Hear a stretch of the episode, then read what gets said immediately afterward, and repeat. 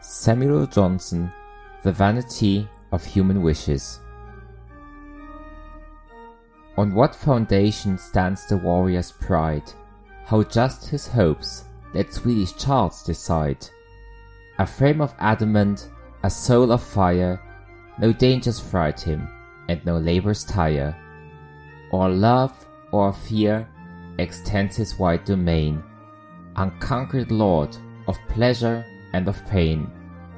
No joys to him pacific scepters yield, war sounds the trump, he rushes to the field. Behold surrounding kings their power to combine, and one capitulate and one resign. Peace courts his hand, but spreads her charms in vain. Think nothing gained, he cries, till naught remain. On Moscow's walls till Gothic standards fly, and all be mine beneath the polar sky. The march begins in military state, and nations on his eye suspended wait.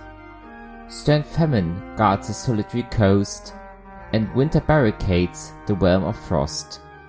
He comes not want and cold his course delay, hide blushing glory, hide Pultowa's day.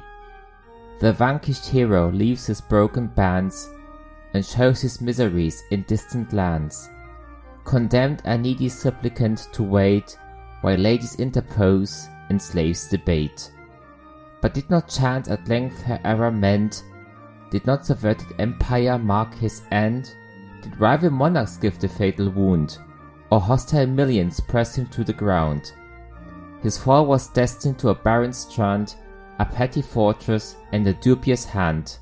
He left the name at which the world grew pale to point a moral or adorn a tale.